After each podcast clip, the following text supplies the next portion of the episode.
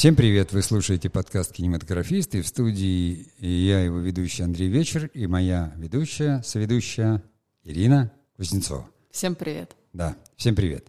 Вот э, мы делаем подкаст в таком импровизационном порядке. Мы как бы ищем не просто точки соприкосновения, а общие интересные темы. У нас есть обратная связь, которая говорит, что получается интересно, необычно.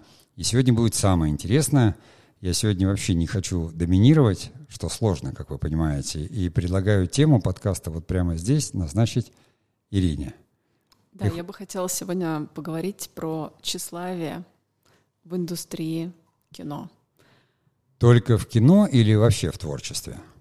Ну, можно расширить до творчества. Ну, потому что, ну, кино — часть креативных индустрий, мы об этом говорили. И оно сейчас везде есть, там и видео, и кино. То есть ты про кино почему вспомнила? Потому что подкаст называется «Кинематографист» или потому что интересует именно кино? Меня интересует кино, ну вот киноиндустрия и тщеславие как ага. некий путь движения. Я... Ну, а можно вот как тему я как должен обозначить, когда в описании буду говорить тщеславие в кинематографе или как, или в киноиндустрии? Ну, э, чтобы ключевые слова обозначить, чтобы искусственный интеллект понимал, что мы все-таки о, кино говорим, а не о психологии. Не знаешь, да, что ответить? Ну, выясним. Ну, в общем, тогда вот э, будем считать как бы тщеславие в кинематографе. Просто дело в том, что в кинематографе мы же не про кино говорим, а про людей, правильно? То есть не как показано тщеславие в кино, а чем руководствуются люди, которые в кинематографе, да? Да, чем руководствуются люди, да. которые в кинематографе. Тогда тщеславие творцов в кинематографе. Да. Согласна? Да. Все, мы обозначили тему, пауза Погнали. и входим, да, уже в подкаст.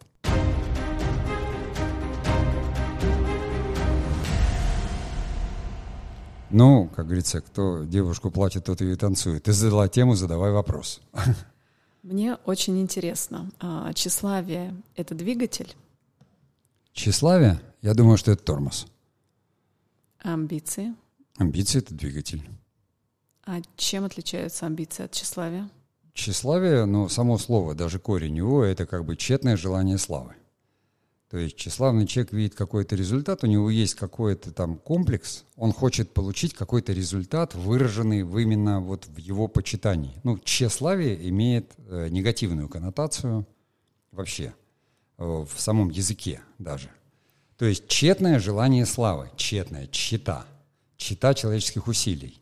И в данном случае это когда человек приходит и говорит, я прославлюсь, я так хочу славы.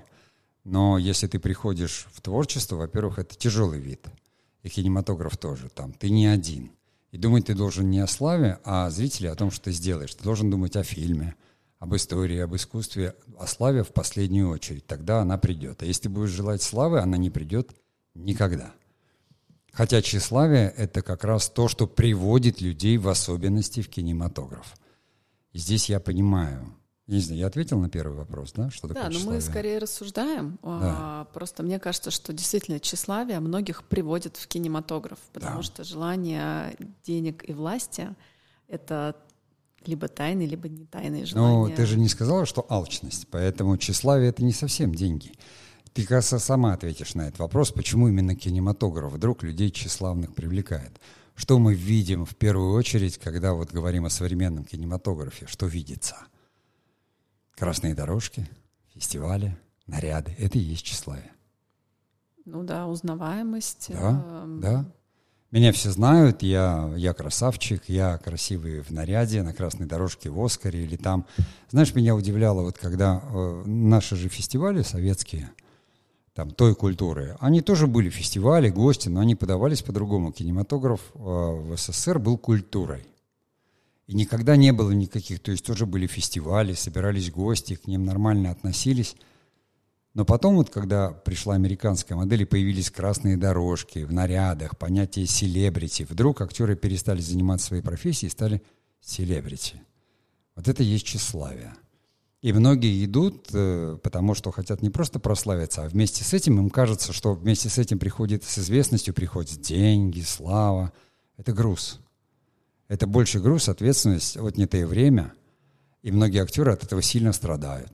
К примеру, человек, он интроверт, он думает, на самом деле он хочет самореализоваться, у него получается сыграть роль, он становится известным, и потом он бегает от этой славы, она делает его токсичным, потому что он хочет дальше развиваться, ему говорят, нет, вот ты хорошо сыграл дурачка, и будешь играть дурачков. А он давно не дурачок, себя таким не считал. Актерам очень сложно выбрать. Все сначала хотят именно ну, что-то сыграть и прославиться, как чтобы тебя знали, скорее признание получить, а не тщеславие удовлетворить, потому что признание — это нормально — как раз. И амбициями я называю, ну, как бы постановку целей и задач скорее. Цель амбициозная развивает человека. Ставь чуть выше цель. Сыграл эту роль, играй другую роль. Это есть. И творческие люди... То есть вот режиссер снял такой-то фильм, и он хочет следовать. Все режиссеры, снимающие сериалы, хотят снять полный метр. Потом, как говорится, там снял полный метр с таким-то бюджетом, хочу больше бюджет. И здесь это не из-за тщеславия. Режиссеры, кстати, ну, я мало знаю людей, которые, они могут быть тщеславны потом, но на самом деле они настолько чокнутые, что у них амбиции. Угу. Ну смотри, вот про актеров, как я рассуждаю, есть э, нарциссизм. Это да? неотъемлемая часть личности, которая двигает как раз э, к вот этой публичности, потому что это э, потребность во внешнем социальном поглаживании ака в лайках, просмотрах, угу. не знаю, быть публичным, быть на виду. То есть э, ты говоришь про интровертность, а насколько совмещается с нарциссизмом, ну, это как бы отдельная тема. Я про тщеславие, когда люди приходят в кинематограф, желая экранизовать свою историю, то есть всем же кажется, что мы прошли через э, огонь, воду, медные трубы, и обязательно нужно другим на это посмотреть, какой я герой и как я из этого вообще всего выбрался или не выбрался. Есть же такой запрос? А, да, постоянно, как, конечно. Да, вот мы есть. все приходим за этим. Это единственное, что приводит людей в творчество. Поэтому здесь это не тщеславие, а естественная человеческая черта. То есть человек, у него есть только, ну, как бы одна история его жизни он ее проживает, и то, что человек вдруг хочет, это нормально, это то, что должно привести его, ну, надо учиться, надо. Если ты почувствовал в себе желание к творчеству, ну, привет, я поздравляю, дальше там тяжелый, как говорится, долгий труд. Вот и все. Если ты даже там не прожив жизнь, уже хочешь ее увидеть или там ее придумать, смотря что кого приводит. Но у нас других примеров нет. Как говорил Хемингуэй, по-моему, э, каждый человек может написать один роман о собственной жизни. Да. Понимаешь? Да, но это не делает тебя писателем. Ты просто написал мемуары. Да. Вот. Писатель тот, который может прожить множество жизней, создать. Так же, как режиссер — это профессия, там и кинематографист может быть тоже, а художник — это, ну, имеется в виду творец. В каждом человеке есть творческий потенциал, вдруг он хочет его реализовать. Вот как раз тщеславие именно в том, когда человек говорит «нет», я только сниму для Оскара, а вот, вот когда мне дадут миллионы миллионов, я на Оскар сниму, там мне меньше не надо. Это страх так выражается. Потому что, ну, возьми, вот я говорю все время там подписчикам, слушателям, возьми телефон и сними. А назови какие-нибудь успешные картины с очень низкобюджетные, когда они на заряде творчества и видения э, продюсера, сценариста. Я знаю, кстати, такую картину. Ну, хрестоматийная, которая вообще там много, «Ведьма из Блэр». Э, допустим, это почти студенческая работа, которую сняли там на ВХС камеры, а потом она принесла миллионы миллионов. То есть этих-то легенд очень много. И, допустим, там даже вот последняя картина э, Гая Ричи, она в производстве стоила там 23 миллиона, а принесла там... Какая? Джентльмены? Вот это? Да, по-моему, нет, э, уже следующая. Слушай, я Фортуна. не знаю по сборам, но я знаю кино, которое было снято без гонораров актеров и э, ну, как бы с бюджетом 0 рублей 0 копеек. Это «Брат». Ну, совсем не так. Ну, почему? Совсем... Я смотрела интервью с Селивановым. Ну и что, с Сельяновым? А, извини. Да. Э, это совсем не так, просто в 90-х бюджетов не было ни у кого никаких. Есть понятие в кино все равно там отложенные платежи или там договоренность. Это же творчество. То есть если актер хочет сыграть роль, он говорит, один рубль я ее играю, или я играю бесплатно. Я вырос и сформировался наверное, как вот кинематографист в 90-е, да, в этом кино. Я прекрасно понимаю, что такое этот ресурс. Когда актеры все хотят играть, а нет работы. В стране снимают пять фильмов. Вот и все. И когда у тебя есть режиссер, который не берет гонорары, который обходится тем, что ему предлагают. Тот же самый Сильянов, который режиссер, но он стал продюсером, чтобы как-то выживать, кассеты там продавал. Это как раз нормально. Это было то время, когда и Тодоровский даже, который сейчас уже там большой там и продюсер, и фирма, но тогда не, они снимали вообще там первый остановился поезд, был Балабанов, Тодоровский, Ливнев, который был потом директором э, студии Горького. Не было денег. Поэтому это было естественно. Малый бюджет получился, потому что их не было ни у кого, 90-е были. Вот ты пленку достал, молодец. А кино снимать хочется, и будут. Ну хорошо, тогда получается это время такое было, что 0 рублей 0 копеек, и такое народное кино получилось. Нет, народное кино получилось не поэтому. Народное кино получилось, потому что люди талантливые делали. Ну, э, слушай, я была да. тут на премьере, где играет Петров, Машков, Ходченкова, суперрежиссер. Это известные люди.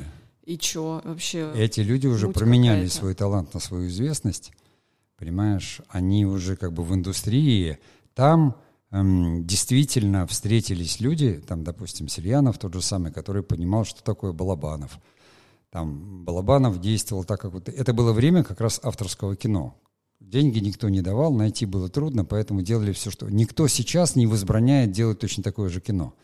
Просто у молодых кинематографистов им кажется, что вот им вообще не пробиться, и надо обязательно попасть, там, снимать сериалы для стримингов, быть селебрити. Я-то как раз за другое. Я как раз и говорю, что вопрос, как любят говорить, идей мало. Да, слушайте, в мире вообще одна идея, а все остальное ее интерпретации. Мы люди, вот вам, как говорится, идеи. Вопрос, как мы ими стали? Давайте это будем исследовать. Ну, то есть вернемся к нашей теме тщеславия. Вот uh, успех фильма «Брат» — это соединение таких талантливых творческих людей, которыми не двигало тщеславие, но получился так, народный продукт. Ну, а какое тщеславие? Они даже не знали, получится ли кино, хватит ли денег доделать, покажут ли где-то. Кинотеатры закрыты. Они просто не могли не делать кино. Я тоже делал кино в 90-е, уехал куда-то в Ярославль, пришел на телевидение, где на меня смотрели, как мы сумасшедшие, говорили, какое вообще кино. Вот, Андрей, да. ты сейчас сказал классную фразу. Я не мог не делать кино, да. они не могли не делать кино. Вот я да. тоже считаю, что если в тебе этот талант прерывается, ты не будешь ждать там бюджетов на фильм для Оскара, ты возьмешь телефон, который сейчас доступен всем с да. камерой, и ты пойдешь и будешь снимать кино. Просто вот прямо сейчас ты поднимешь свою попу и пойдешь снимать кино и все свои и писать сценарий. Для этого, ну как бы дополнительный ресурс не нужен. Все нужен. есть у нас уже, да. все а, мы обладаем всеми этими инструментами. Но те, кто делают, их почему-то единицы, а те, у кого получается, они вообще мы их, наверное, всех знаем. Давай мы сделаем паузу, дадим передохнуть и продолжим.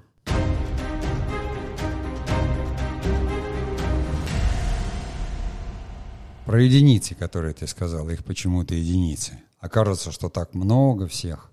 А вот эта вот часть, она, она становится больше в процентном отношении. Почему людей становится больше, возможностей больше, а гениев кажется, что все меньше?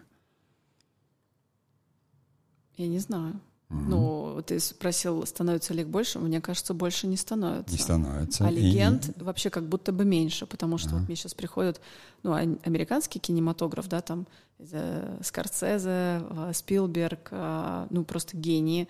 А о новых я, представляешь, не знаю. Ну, я, может быть, невежа, конечно. Я тебе, нет, я тебе уверяю, что в 70-х никто не знал, что Скорсезе и Спилберг гений.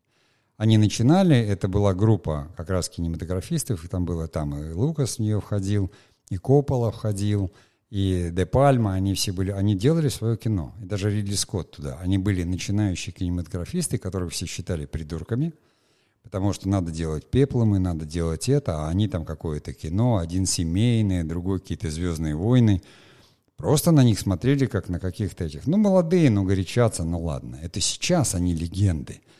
Потому что Спилберг там семейное кино открыл, да, Лукас сделал э, вот эти «Звездные войны», целую вселенную, все тут теперь пришло, и Марвел туда же идет. Там Коппола снял «Апокалипсис сегодня», и все эти вещи. Сейчас они легенды. Если нам кажется, что Эйзенштейн легенда, это не значит, что когда он там снимал «Октябрь» или что-то, все ходили, ахали, говорили, его вообще никто не знал. Вот там эти люди бегают с непонятными коробками, что они там снимают. Народу вообще сиренево было. Ну, фильму там снимают очередную. Три минуты вечером посмотрим. У нас иллюзия в том, что мы думаем, что они тогда уже были гениями, все их воспринимали. Они были изгоями. Абсолютными, которые делали то, что считали нужными, и никто, ну... Но они были новаторами, получается, раз они... Ну, а новаторы всегда изгои всегда новаторы, изгои и там визионеры, все это никому не надо. Ну, хрестоматийная история Стива Джобса, которую Иди нафиг со своим компьютером, такого не бывает, зачем? Вот ты сама сегодня приводила пример этого фильма, да, «Кто убил Блэкбери». И там трудно выяснить, кто. Вот как новатор, который новатор, да, и как он превращается в консерватора. Когда у него есть деньги, все возможности, и он не может отказаться там от этого джойстика. Это уже он превращается в консерватора. Вот он был новатор и говорил, только так новаторски получилось. А потом, буквально через 7 лет, он говорит, нет, только джойстик нельзя убирать.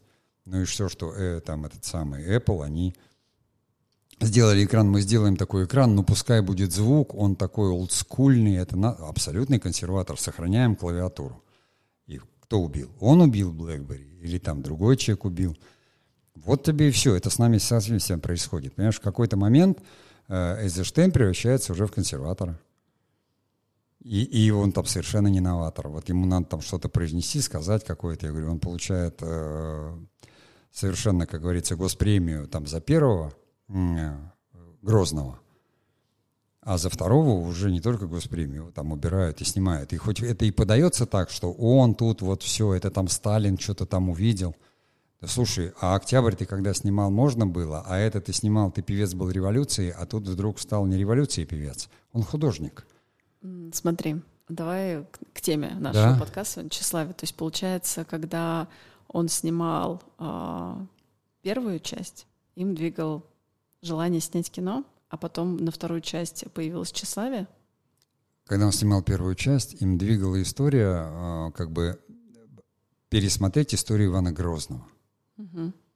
Вот Иван Грозный, власть, вхождение, вот это. А во второй части он уже рассматривал совершенно другое. Он сравнивал, как бы, что происходит с человеком во власти, как он, как власть его меняет и корежит. Это просто совпало. Вот э, Эйзенштейн очень показательный простой вещи. Я не помню, у кого он спросил, когда ему предложили снимать, и дали ему на выбор. А, вот это «Ледовое побоище» Александр Невский или там «Куликову битву». Кого-то он из режиссеров спросил. И тот говорит, ну, я бы вот там Куликову битву, они все известны. Эйзенштейн сказал, нет, говорит, Александр Невский, никто ничего не знает. Как я сниму, так и будет. Это было не тщеславие, а именно были амбиции. И он так и получилось, потому что ты же знаешь, что на медали Александр Невский изображен Черкасов в роли Невского. Никто не знает, как выглядел Невский. Вся эта ледовое побоище, историки там не дадут соврать, это там какой-то маленький боевой рейд был небольших отрядов. Но Эйзенштейн, как художник, сказал, как я сниму, так и будет. Историю писали победители. Да. И, понимаешь, он не просто, он дал нам образ Александра Невского, у которого, то есть это дало дух, целой стране, народу, медали, ордена и все. Вот художник подарил. Потому что он реализовал свои амбиции. Он сказал, вот я как придумаю историю, такое она и будет, такое оно было. Фильм «Октябрь», который он снимал о революции, то есть он расходится, все думают, многие думают, что это хроника. Вот эти известные кадры, где матросы лезут на ворота, там же не было никаких ворот, никто не лез. Понимаешь, точно так же, как броненосец Потемкин, как говорится, история, которую он выбрал, она немножко другая, но у него же были истории и э, там провалов или неудач какие-то. Он как раз художник, абсолютный инноватор именно из-за этого. Например, абсолютный инноватор Мирхольд да, убрал Эйнштейна, новатора из своего театра, который у него там учился, именно за новаторство. Зачем мне новатору еще один тут новатор? Это уже как бы другие, да, это тоже амбиции человеческие – Э, потому что, ну, никто ни в чьей тени там э, быть не хочет или греться не хочет. Ну, ты сам новатор, иди своим путем, это нормально. Вот, а новаторствуй. Тщеславие — это как бы реализация комплекса. Из-за тщеславия человек художником не станет. Потому что он его реализует по-другому. Можно быть начальником, можно стать просто богатым, можно стать чем-то. Ты просто реализуешь какой-то, ты почему-то хочешь вот... И это еще может быть приобретенная вещь, то есть когда актер э, сыграл какую-то роль, и он почивал на этих лаврах, и вдруг его перестают на это звать. Вот если он профессионал, он спокойно, он идет работать в театр, да, он будет ждать там другой роли, готовить себя. И, то есть он уйдет в работу, как творческий человек. А тщеславный человек будет бегать, пытаться повторить, а почему на интервью не зовете, а почему меня не фотографируют, Почему это я тоже хочу такое платье, такие штаны? Меня не позвали на фестиваль. Вот это тщеславие. Их позвали, меня не позвали. Ну, что не позвали? Ну, у тебя же в этом фильме вообще роли нет. Но в прошлый раз звали, я был селеп, меня звали. Ну, что такое? Э, бизнес — это зовут людей известных, это нужно маркетологам. Потому что обычные люди, они следят за жизнью знаменитостей, известных людей. Там у них жизнь достаточно однообразная своя. Работа, дом, там дети, работа. А там где-то люди живут, значит, невероятной жизнью, красивой. Но, во всяком случае, транслируют это. Кто-то это ненавидит и говорит, всех вот там расстрелять и поделить. Кто-то, наоборот, говорит, я мечтаю об этом, я сам буду таким. Ради бога, это жизнь обычного человека. Где-то там что-то есть и есть. Но те, которые там, там бесконечная борьба идет, вот это место под солнцем, это и есть тщеславие. Ну, кажется, ну, ты уже сыграл, у тебя возможности, ну, делай. Но есть же те, кто достигли уже все, а им все равно нужно еще больше. Понимаешь, возникает какая-то тщеславие, переходит в какую-то там, ну, чуть ли не алчность. Вот это желание, ну, тщетная слава, ты, ты это как бы, я не знаю, как сахар. Чем больше ты его ешь, тем больше тебе хочется. Пока у тебя не будет там диабета, и, и, и ты просто не получишь болячку. Это где-то вот так вот. Счета. Сколько не желая, она, она не придет, а ты будешь ее желать, желать. Чем ее больше будет, тем больше будешь желать. А к человеку, который просто... У него одна амбиция меняется другой. Я снял это кино, надо искать следующее. Он не боится рисковать. Ну, вот так я переведу на, на, на предпринимательство, допустим, да. Есть же такое понятие. Есть там те, кто стартапы, а есть те, кто там коровохозяйство. Слушай, ну мне через призму предпринимательства, конечно, проще рассматривать этот вопрос, потому что для меня кинематограф — это такая э, магия и пока неизведанная. Это среда. Разница среда. между предпринимательством и творчеством — это одно и то же. Просто предприниматель выводит на рынок что-то новое, там продукт или услугу, Не да? Не все предприниматели выводят что-то новое. Мне кажется, предприниматели все что-то, это же называется предприниматель. Слушай, ну это давай так, это мы с тобой синхронизировались, и так... Э, так ну, вообще-то это Адам Смит. Он сказал, видишь потребность, возникает, если людям зашло, то все нормально. Вот бизнес это другое. Бизнес это введение, как бы это деловое, то есть бизнес дело же, да, переводится. Вот я для себя очень четко разделяю предпринимателей и бизнесменов. И с тобой мы тут абсолютно на, одной странице, но пока я в это не погрузилась, мне кажется, что просто люди коммерсы, которые занимаются бизнесом, в народе все их называют предпринимателями, хотя это абсолютно не так. Нет, коммерсант — это один, слово отдельное. Он коммерцией занимается, то есть человек получает выгоду от перепродажи. Он возит, вот здесь нет, а там есть, он перевез, это купцы, это коммерсанты, это отдельное дело, так же, как банкиры. Да, а предприниматель — это отдельная каста людей, которые умеют создавать ценность продукта да. и выводить новые продукты на рынок. Под предприниматели — это абсолютно творческие люди, которые видят потребность в чем-то, создают новый продукт и выводят. Это ярко стало именно вот во время вот этого айтишного, когда появилось огромное количество там программистов, ну как вот этот человек-инженер, как предприниматель, он же вывел там BlackBerry при определенных условиях, когда к нему присоединился бизнесмен. Он же до этого сам не мог, и мне очень понравилось, как сказал Полонский, что если убрать из э, э, из предпринимателя творчества, то останется только бизнесмен, а бизнесмены скоро будут оцифрованы роботами и никому не будут нужны. Как бухгалтеры, юристы и все остальные ребята, где можно все перевести в код. Давай сделаем паузу и продолжим.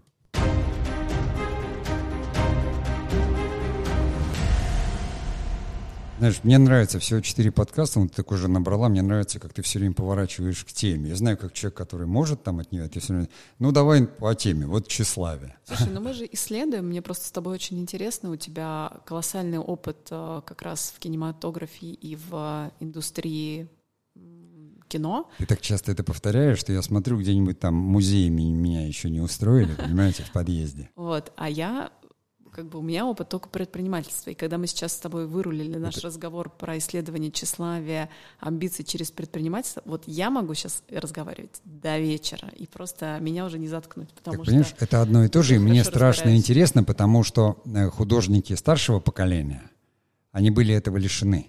Вот очень важную тему ты затронула.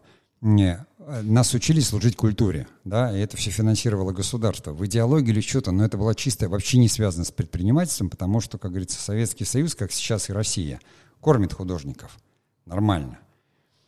А если художник должен выжить, что вот происходит в Америке, есть экономика творчества – то есть это уже неизбежно, что художник или тот, кто идет, он должен думать не о том, как он потом прославится, будет получать гонорар и всем покажет, как он умеет носить костюмы и ходить по красной дорожке лиловой, А он должен просто понимать, что само занятие это, это для него, ну, неизб... это жизнь как воздух. Он занимается этим, потому что он такой, ему это надо. А зарабатывать на жизнь он может всем чем угодно. Или же там тем же творчеством, как вот все творческие люди всегда так было. Вот что такое был Эртис, да, художник в средние века. Он зарабатывал на жизнь не тем, что он там вывески рисовал, это понятно. А именно почему-то отдавали в ученики, учеников, которые на него... Он получал заказ, он был просто мастеровой. И он не мог один, у него была артель. Люди на него работали там дома по хозяйству, а он их обучал, и, но он один мог артелью выполнить работу. Они не ощущали себя художниками. Микеланджело не ощущал себя художником. Э, Леонардо тоже не ощущал. Они были артист, то есть артисты, которым там заказывали одному, грубо говоря, гробницы делать, другому там какие-то... Хотя Леонардо зарабатывал тем, что он придумывал виды оружия. Он военный инженер по профессии, военный инженер. И все деньги, которые он получал от этого, он вкладывал вот в то, что почему они люди эпохи Возрождения. Да, он там что-то писал, придумывал. Сейчас говорят, вот он картины рисовал, а придумал он луки. Нет, ребята, ровно наоборот. Все вот эти вот баллистические машины и все он придумал как военный инженер. А рисовал-то он как раз как хобби. Потому что так, как он рисовал, за это э, никто никогда платить не будет. Там, это вот одну Монолизу он рисовал там несколько лет, как хотел, когда свободное время было. Если бы ему даже заплатили гонорар, то он его проел бы мгновенно. Его заработок основной был такой. При этом он был как бы человек светский достаточно, потому что он музыкант, и его приглашали на всякие э, там балы играть, на лютне или на чем-то там, не помню. Он жил нормальной жизнью человека того времени. У него было много интересов, да, как говорят теперь, человек эпохи Возрождения. Но он не воспринимал себя как человек искусства. Он воспринимал себя именно как вот Микеланджело все время говорил, я каменотес. Сейчас придумали это, творческий человек, человек искусства, то есть вот СМИ, медиа создали этот образ такой. У нас сейчас есть луки, тотал луки, понимаешь, лофты. Все это пришло, все красивое, целое поколение стало в это играть. Креатив, мы действительно говорим о креативной индустрии. Это Слушай, ровно такое быть, же играть, предпринимательство. Может быть, люди просто себя ищут, потому что ну, мы же все а, идем в наш жизненный путь, и по дороге мы обкладываемся или нас обкладывают разными стереотипами. Жениться один раз и навсегда, обязательно нужно, там, не знаю, родить детей, закончить институт, обязательно что-то еще, или какие-то социальные ожидания нам накладывают родители или общество, в котором мы вырастаем. И путь а, взрослого человека — это как раз разобраться с самим собой, соединиться с самим собой, а, тому, что он как бы хочет. Поэтому мне было очень интересно было спросить э, Микеланджело, а он вообще сам про что был? Про камень тесать или про... Ой, Леонардо, извини, Леонардо ага. Винчи, или а, Монолизу рисовать, понимаешь, писать. А, то есть... Он, конечно, про Монолизу. Он, конечно, про Монолизу. Он художник же. Ему это было интересно. Он в это вкладывал все деньги, которые зарабатывал. И все время. Он был очень необязательный вот по части заказов, пропускал сроки и какие-то еще, потому что он был гений, он, он был в поиске, анатомия человеческого тела, там будущее, все. То есть они такие, они были ученые, он ученый же, там невероятный инженер и художник при этом. Они были там в бесконечном конфликте с Микеланджело, э, в таком именно как художники. Вроде как соревнование такое непонятное. Один, значит, там скульптор, хотя тоже художник, но их известное вот это соревнование там во фресках, когда они должны были в одной церкви рисовать фрески, и там Микеланджело, он там задумал это по-своему, его раздражало то, что Леонардо экспериментировал. Он говорил, а я попробую краску это там, он говорит, надо яйца класть или что-то, он говорит, а я попробую акварелью, так все стечет. Тот бесконечный, Леонардо — это эксперимент. Не важен результат, эксперимент. Получается у тебя тайная вечеря, отлично. Почему он такой неуловимый? Все говорят, загадочная улыбка Джаконды, понимаешь, или что-то. А Микеланджело, там он залез и три, три, три года шею держал так, что кривошея у него была, когда он эти рисовал. Он же говорил папе, он говорит, Сикстинская, он говорит, я же не рисовальщик, я типа, а тот говорит, хочу, чтобы ты рисовал. Страшный суд. Потом он ругался, говорил, не покажу. А тот там лазил на леса, этот папа Пи-12, что ли, там, этот папа-воин. И он сам разобрал и увидел, что ошибся с э, ну, размерами, не размерами, а вот. Но он перерисовывал это все. То есть вот вся жизнь э, Микеланджело — это человек, который работал по 18 часов в день, тяжело. Пил в основном там разбавленное вино водой, просто ел с хлебом, э, считался невыносимым. Про него говорят, что он был скупой, потому что гонорары были огромные. Он складывал под лавку, ходил там в каком-то... И что? Вот счастье художника. Мы сейчас говорим, он там творил. Вот он просто был, он говорит, я мастеровой. Он так себя воспринимал. Но, конечно, у него был главный божественный, потому что он создал, мы понимаем уровень его даже не притязаний, а вот вопросов, которые он задавал себе. В 25 лет Давида-то, понимаешь, из куска мрамора, который до тебя уже испортили. То есть мне непонятно. Ну, кстати, фильм «Грех», который Кончаловский снял, э, я просто, ну, мне нравится Микеланджело, и я там все, что о нем написано, можно было там прочесть, посмотреть. И даже на Давида ездил смотреть специально да, дважды. вот. И он действительно отличается. Тот, который стоит на соборе площади, копия, и сам Давид, я не знаю, видел это или нет, который в музее. Он действительно живой. Как, как можно из мрамора сделать живого в 25 лет? У меня в голове вообще не укладывается это. За три года, понимаешь? Мы поэтому и ориентируемся на них. Но для своих современников они были просто какими-то там сварливыми, не очень этими самыми, что Кончаловский пытался снять. Он показал нам совершенно обычного мастерового со скверным характером, с какой-то такой родней непонятной и все, который, как вот в нем проявляется художник, когда тоже он говорит, этот кусок мрамора, ему говорит, не достать, не доставить, надо там что-то, то есть такой интересный взгляд современного художника на это. Было так, нет, но и актер-то, который сыграл, он, по-моему, даже зубной врач, итальянец. То есть это тоже было принципиально, потому что актер бы начал играть, а зубной врач, наверное, каменщика может сыграть, но это близко, тоже эмаль зубная, там я сверлю. вот, не так, как актер. Но чтобы это не превращалось в монолог. Спроси что-нибудь еще. Ну, ты так интересно рассказываешь, и мы вообще вышли на другую эпоху, и мне все время хотелось добавить, что Сейчас времена совсем другие, да. и мы так часто отвлекаемся, и у нас столько возможностей переключать деятельность, и мы можем выбирать. То есть у нас а, гораздо больше свободы.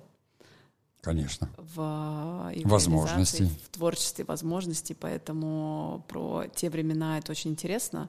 Но мне кажется, это не актуально на текущий день, потому что Тут никто не рождается каменщиком, Конечно. и каменщиком не умирает. Это я в продолжении нашего предыдущего подкаста. Если но Микеланджело тоже не родился, да, он назывался каменотесом, но его-то, извини, он родился в семье чиновника, то есть с хорошим доходом. Его отдали в школу, и его финансировали, спонсировали э, Медичи.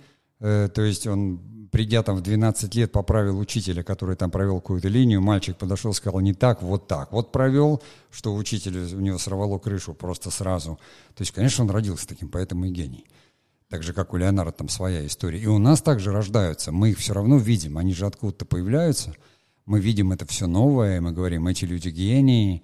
Э, в каждом из нас живет какой-то гений, нужен какой-то уровень свободы. Вот тщеславие как раз это что-то такое, что ну, как бы пустое, куда, куда энергия и силы уходят зря. Слушай, ну я, переложив на свою как бы нишу, там, где я была, тщеславие, мне проще объяснить это, как, если простым языком, а, в кинематографе я пытаюсь это исследовать, что это такое, а это как, знаешь, а, много подписчиков в Инстаграме, является запрещенной сетью, я должна это сказать, и да. за этим ничего не стоит. Просто красивые фотки самолюбования, вот, которые ни к чему не приводят. То есть это такой типа мыльный пузырь, который... Э, ну, человек подтверждает да. какие-то свои эти самые. То Но есть... за этим нету ни продукта, ни, да? ни пользы никакой, ничего. Вот, и мне кажется, что сейчас наступает время, когда это начинает быть очень видным и неинтересным а, наблюдать за тщеславными людьми, вот, а я все про свое, что путь э, героя, путь э, преодолений, а не успешный успех — это то, зачем интересно наблюдать,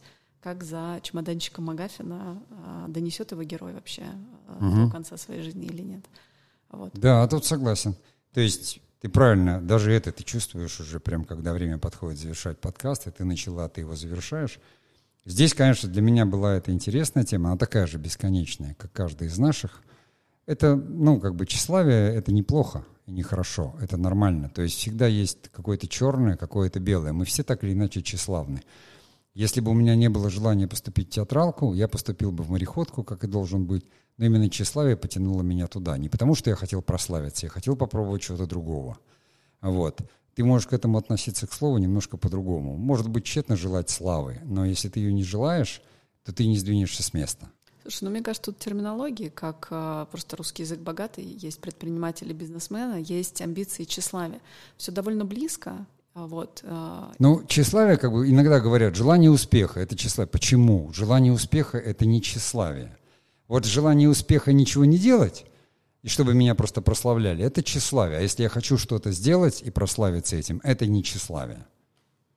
Окей. Ну, я да. думаю, что эта тема бесконечная. Да. И... Но мы как-то раскрыли тему, как ты считаешь? Ты же ее инициировала. Мне кажется, мы ее только начали. Да. Вот. Я не уверена, что мы готовы э, несколько подкастов записать на эту тему, но поисследовать ее и в процессе того, что мы будем делать, я бы за собой бы наблюдала, что движет, и различать эти вещи. Вот. Потому что и то, и то может быть э, двигателем, но главное не оставаться в чем-то, э, в одном тщеславии. Ну, у нас сезон подкаста, я говорю, что он получился спонтанно, благодаря тому, что вот ты пришла и позвонила. Я до сентября вообще не собирался подкасты выпускать, поэтому я считаю, что каждый подкаст может быть экспериментальным. Мы открываем темы, мы нащупываем что-то новое, мы напоминаем и говорим, что говорим о креативных индустриях и кинематографе в нем, потому что мы с тобой знаем и чувствуем, что рождается и появляется что-то иное.